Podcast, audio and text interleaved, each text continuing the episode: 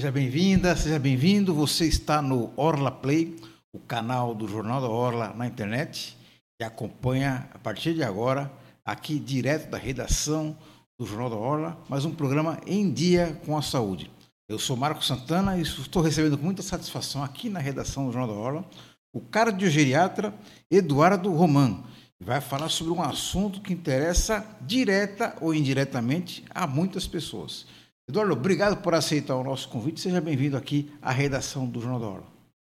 Primeiramente, Marco, eu quero agradecer a você e toda a equipe do Jornal da Orla pela possibilidade, pela presença de estar aqui. Quero agradecer a Flávia, é, professora advogada. Sim. Quero agradecer a todo o público que está me assistindo e que vai assistir ainda e que quero ajudar a levar informação e tirar dúvidas. E mais um detalhe, eu acho que aqui a gente vai conseguir acrescentar algumas histórias em que é, isso vai levar e vai trazer, vai pegar no coração das pessoas e vai trazer emoção e engajamento para as pessoas se cuidarem. Exatamente.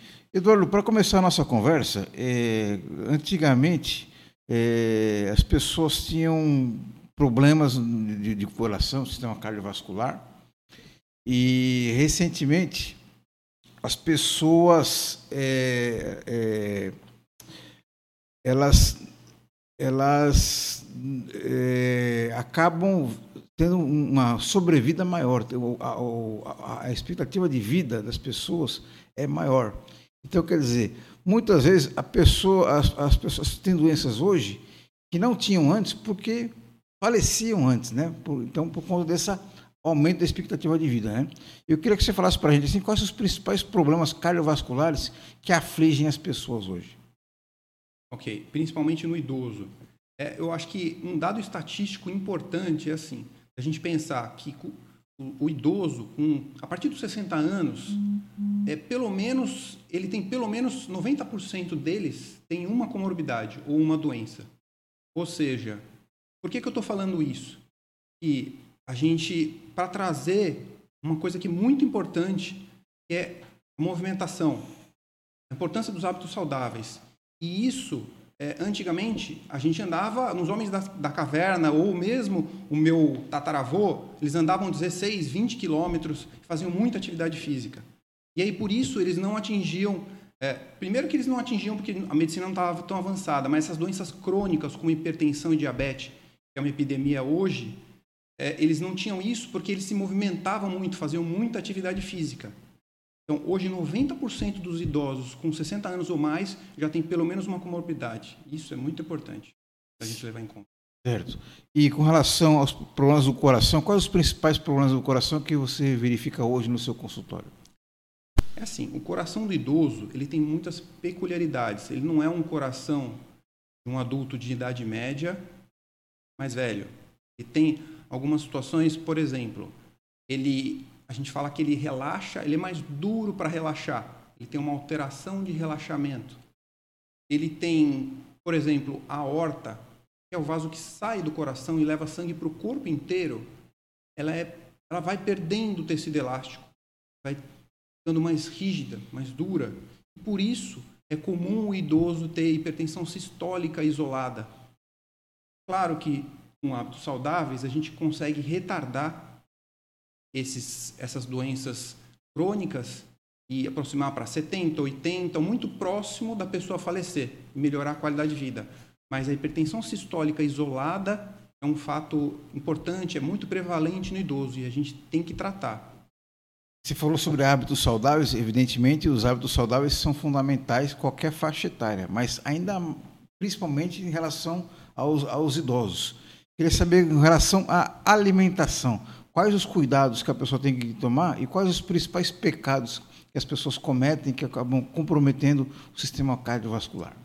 Então, eu, eu gosto de usar muito a história para a gente poder se, se guiar, vamos dizer assim. Porque os nossos avós, os nossos tataravós, eles comiam comida mais natural.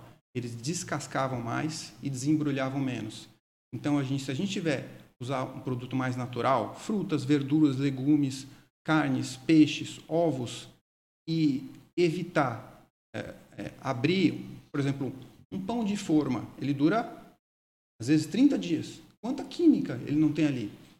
Então, outros embalados, e aí se eu entrar, eu entro, posso até falar de alguns alimentos vilões que têm gordura trans, por exemplo, que é, são sorvetes cremosos, biscoitos, a margarina. Então, são exemplos de alimentos que a gordura trans, a Sociedade Brasileira de Cardiologia, ela diz que a gente deve ingerir zero, ou seja, nada gordura saturada. A gente pode ingerir até um certo limite. Bom, precisa, porque isso a gente faz parte para a formação de hormônios. E o sal? O sal é outro vilão também? Eu não diria que o sal é um vilão, eu diria que ele, de maneira moderada, ele é importante. Por quê? Se a gente pegar no idoso, no hipertenso, desculpe, ele 3 gramas, aproximado 3 gramas de sal, ok. Pelo menos disso ele precisa. Na pessoa que não, que não tem problema nenhum de saúde, não é hipertenso, não tem já uma função renal alterada, a gente consumir de 5 a 6 gramas de sal, está ótimo. O problema é que o brasileiro ingere de 8 a 12 gramas de sal por dia. E não é só no saleiro, é presente em outros, outros, outros alimentos também. É, os né? alimentos já têm em si. Cada sachê daqueles branquinhos de sal tem um grama de sal. Então, precisa, nos alimentos, você precisa contar que os alimentos já têm um pouco de sal. Tá certo. O, o, o senhor é um cardiogeriatra, então é esse, esse encontro entre a cardiologia e a geriatria. É, mas eu imagino que a pessoa não, não, não, não precisa esperar ter mais idade para procurar é, é, mudar hábitos e ter mais cuidados com a sua saúde. Então, a partir de que momento ela tem que ser, ter esse cuidado e procurar um cardiogeriatra, por exemplo? Então, na verdade, a prevenção começa desde a infância. Então, os hábitos que a família tem e mostra para a criança, que hoje em dia tem criança com obesidade, isso já é um problema, com excesso de colesterol, com obesidade, com ingerindo muita gordura trans, como eu falei, ou muito açúcar. Que o açúcar, aí eu acho que vale a pena abrir um, um parênteses para falar do açúcar. O açúcar, a gente não precisa do açúcar é, é, extra, o açúcar, nenhum, nenhum tipo de açúcar refinado, vamos dizer assim desde o branco ou qualquer outro tipo de açúcar. Gente, só o açúcar da fruta, frutose e dos alimentos em geral, dos carboidratos, já é mais do que, do que suficiente. Existe um, um outro, uma outro, um outro mito que é com relação à ingestão de comida pelos idosos, que o próprio Wilson Jacó, é, diretor da cardiogeriatria do INCOR e geriatra, professor geriatra da USP, fala que antigamente é, as pessoas tinham aquele mito de que o idoso tinha que comer comida leve, com mais carboidrato. E aí ele fica hipernutrido de calorias de carboidrato e desnutrido de proteína. Ele tem que ingerir proteína e tem que ingerir água, que é o líquido mais importante que tem. O senhor falou anteriormente sobre a importância da atividade física, mas também não é qualquer atividade física. Não é nem o sedentarismo completo, mas também nem uma atividade física exagerada. Né? Queria que o senhor falasse quais atividades físicas o senhor indica de acordo com a idade da, da pessoa. Então, e na verdade, assim, é, a atividade física ela é, ela é extremamente importante para qualquer idade, de 0 a 150 anos. E, assim, quanto mais idoso, ele tem que se adaptar. E aí eu eu cito um exemplo até para os meus pacientes do atleta de Paralimpíada. Não tem o braço, não tem uma perna, não tem e ele se adapta, ele faz, ele isola um membro, isola uma parte e trabalha com a outra. Então, se tiver com bengala, se tiver com andador, tiver, tem que fazer.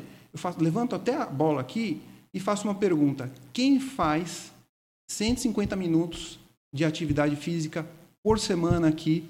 De quem está vendo esse vídeo ou de nós, né? Quem faz isso? Parcela da população que faz que é o que a OMS, a Organização Mundial da Saúde, preconiza como importante para você ser saudável. Se a gente rodava 16 quilômetros por dia, os antigos, e agora para você fazer meia hora por dia, já está difícil. Tá certo. Eu queria falar com o senhor também sobre a questão da, da, da, dos problemas cardiovasculares. É, a primeira imagem que vem à cabeça quando a pessoa fala sobre doença cardiovascular é ah, infarto do, do miocárdio, né? Ataque cardíaco. Mas temos também outros, é, é, outros, outros problemas que atacam o sistema cognitivo, né? a demência, a senilidade, né? o que o pessoal chamava popularmente de. A pessoa tinha, ficava esclerosada, que acabava comprometendo o sistema cognitivo e outros. É, outras doenças é, neurológicas, né? Então, eu queria que você falasse um pouquinho sobre isso aí, é, se é possível a gente identificar quais as principais causas desses problemas e como fazer para, se não evitar, pelo menos atenuar os seus efeitos tem algumas coisas que são um gatilho para esses problemas, para a parte cognitiva que a gente fala, para a evolução de uma possível síndrome demencial, que o mais comum seria o Alzheimer. É, é, a gente, em princípio, esses gatilhos, se a pessoa fizer todos aqueles hábitos saudáveis, e um, uma coisa que eu quero citar aqui é o sono, que as pessoas negligenciam. Tem um sono restaurador. É, Pessoa que ronca tem que tomar cuidado porque pode ter apneia obstrutiva do sono, isso interferir na memória, na, em toda a parte cardiológica também, na parte metabólica, o risco de diabetes. Então, o sono, essa atividade física, a dieta e a prevenção, ou seja, quando ele vai no médico, o médico avaliar a parte cognitiva, o humor, que também pode ser um gatilho para desencadear a síndrome demencial, alimentação, alguns, alguns alimentos, você está com os alimentos, por exemplo, vitamina B12, se tiver em déficit, pode dar, interferir na memória e confundir com uma síndrome demencial.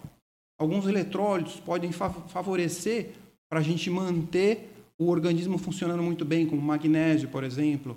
Então, assim, é, humor, vitamina B12, magnésio, e evitar todas essas situações de hábitos saudáveis que são gatilhos para desencadear mais cedo uma, uma síndrome demencial, um Alzheimer, se você implantar tudo isso, você previne, mesmo para quem tem uma, uma genética, de acontecer com 55, 60, de isso acontecer para 75, 80.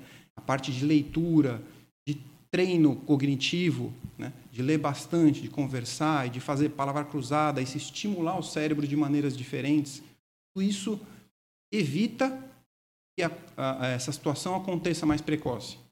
O fumo, álcool e outras drogas também têm uma participação importante nisso, né? É, o fumo é um capítulo à parte, assim, que, que assim, eu tenho uma história que o meu pai fumou 25 anos. E ele, eu falava para ele, pai, para de fumar, qualquer dia você vai ter um troço. Literalmente. E porque meu avô já tinha aberto o peito por uma Nossa. cirurgia de revascularização e faleceu depois por câncer devido ao cigarro. Quando eu tiver um troço, ele, ele falava, eu paro. Depois de 25 anos, com 45 anos, ele infartou. Nossa. Teve uma parada de quase uma hora no INCOR. Foi massageado e perdeu metade do coração. Ficou um mês na UTI. E depois disso ele começou a se cuidar e quebrando todas as estatísticas, porque quem tem metade do coração funcionando geralmente não vive tanto quanto ele viveu. Eu acompanhei bastante. Viveu 29 anos depois. E os últimos cinco anos é que ele teve problema com água no pulmão e com arritmias. Mas ele se cuidou, vamos dizer assim. Então, o cigarro ele aumenta em até quatro vezes o risco de infarto. Ele inflama os vasos, ele pode causar espasmo dos vasos, ele, além disso, ele é responsável por 30% de todos os tipos de câncer. Então, assim, é, em relação, mesmo idoso, se ele parar de fumar com 65 anos, ele ainda ganha, em média, 4 anos de vida. Se for uma mulher, ela ganha 10 anos de vida não fumar. E o homem até 12 anos de vida, em média. Então, assim, vale a pena não fumar. Inclusive, os cigarros eletrônicos, o VAP ou as pessoas acham que são menos ele tem né? nicotina, né? ele é concentrado e traz os mesmos malefícios de câncer e de risco de infarto que o próprio cigarro. E a bebida alcoólica, doutor? A diferença entre o veneno e o remédio é a dose ou não é bem assim? A bebida alcoólica, assim, eu tenho uma colega, doutora Camila Magalhães, muito querida, da USP, que é psiquiatra, ela fala que não tem uma dose segura, mas que existe uma dose que é muito perigosa. São quatro doses. Acima daquilo, o risco fica muito alto. Então, por exemplo, quatro, uma dose de, de vinho, por exemplo, de 140 ml. Você tomar pelo menos quatro, ou de destilado, quatro doses daquela ou mais, é, você tem um risco muito alto de infartar, de fazer arritmias agudas, até mesmo de briga entre as pessoas, de acidente de carro. E tem uma, uma dezena de, de outras doenças que, a partir dessa dose, o risco é muito alto. Certo. Queria falar com o senhor sobre a automedicação, que muitas vezes a pessoa ela, ela busca resolver o, o problema por, por, por, conta própria. Tem, até o Dr. Google e acha que, sabe de tudo e, e é, consome medicamento por conta própria. E cumulativamente, ela vai, vai, vai tendo é, reflexos no organismo, né?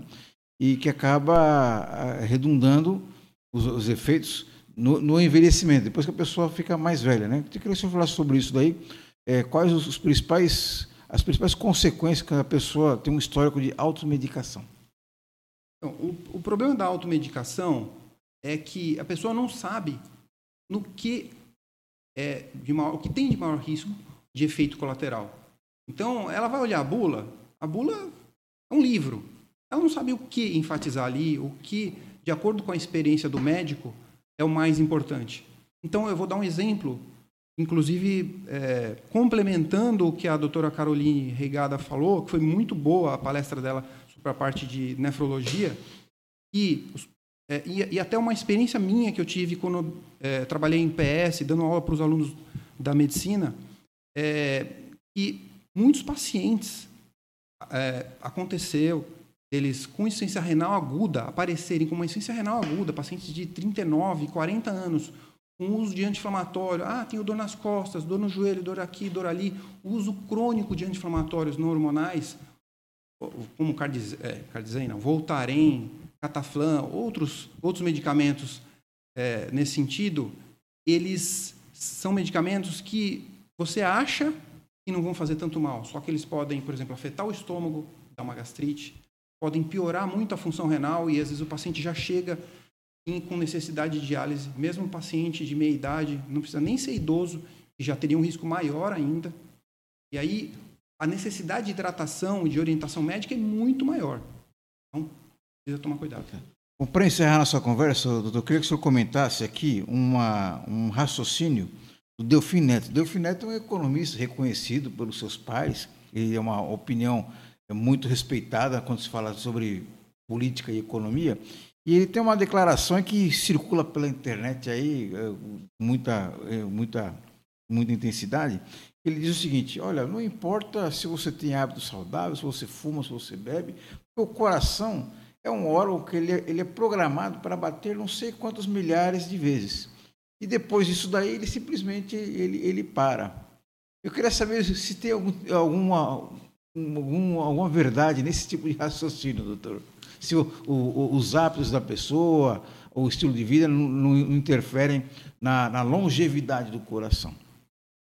Claro que a genética tem uma parte de responsabilidade, mas eu acredito muito nos hábitos saudáveis, num, no estilo, estilo de vida com sono adequado, com controle do emocional, com a dieta e com a atividade física.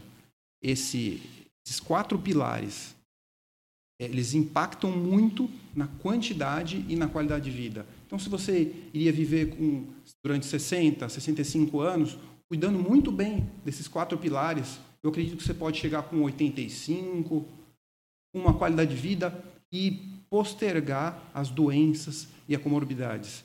Eu gostaria de deixar aí, por final, é, uma, uma colocação que eu acho muito importante, que o idoso, como assunto aqui traz para o coração do idoso que o idoso, é assim, a gente tem muita tecnologia, tem as diretrizes, os guidelines, em que isso é muito importante. É, a gente tem um, um, um guia para seguir, mas nada disso supera a experiência do médico e a, sensibilidade, a arte que ele dá com as peculiaridades do idoso. Então, nesse sentido, é importante que o paciente ele consulte o médico regularmente, né? fundamental. E um médico em que ele confie, que ele escute e faça, tome os medicamentos e toma, faça as atitudes que o médico orientou. Não porque existe alguns pacientes que não criam aquela empatia sai da, da sala do médico, rasga a receita ou joga no lixo e, e não faz, não toma nem o remédio. A aderência medicamentosa, por exemplo, é muito importante para que as doenças sejam controladas. Eduardo Roman, cardiogeriatra, quero agradecer muito a sua participação aqui. O Eduardo é, uma, é um profissional reconhecido pelos seus pares aqui e também ele está sendo muito ativo, tá, é muito ativo nas redes sociais. Queria que você falasse um pouquinho sobre essa nova experiência. O senhor faz vídeos pela, na internet, né? Sim, sim. Eu acho que o objetivo, o objetivo é disseminar informação de qualidade para realmente é, trazer o cuidado, a prevenção, e a informação do ponto de vista do coração e atingir o máximo, o número máximo de pessoas de uma forma simples, clara e objetiva. É pelo Instagram que o senhor... Pelo Instagram. Tá certo. É Dr. Eduardo M. de Maria, Romã com N de navio no final. Muito tá grato, certo. Marco. Tá certo. Nós vamos deixar aqui na descrição aqui embaixo do vídeo. Você é, começa a seguir desde já o doutor Eduardo aqui e também compartilhe essa nossa entrevista. Eduardo, obrigado e até uma próxima oportunidade. É, um grande abraço, Marco Santana. Obrigado, Eduardo. Um agradecimento especial a você que nos acompanhou nessa entrevista. Eu sugiro você compartilhar essa nossa conversa. Certamente você conhece alguém que precisa ter esse tipo de informação. Obrigado a todos e até a próxima.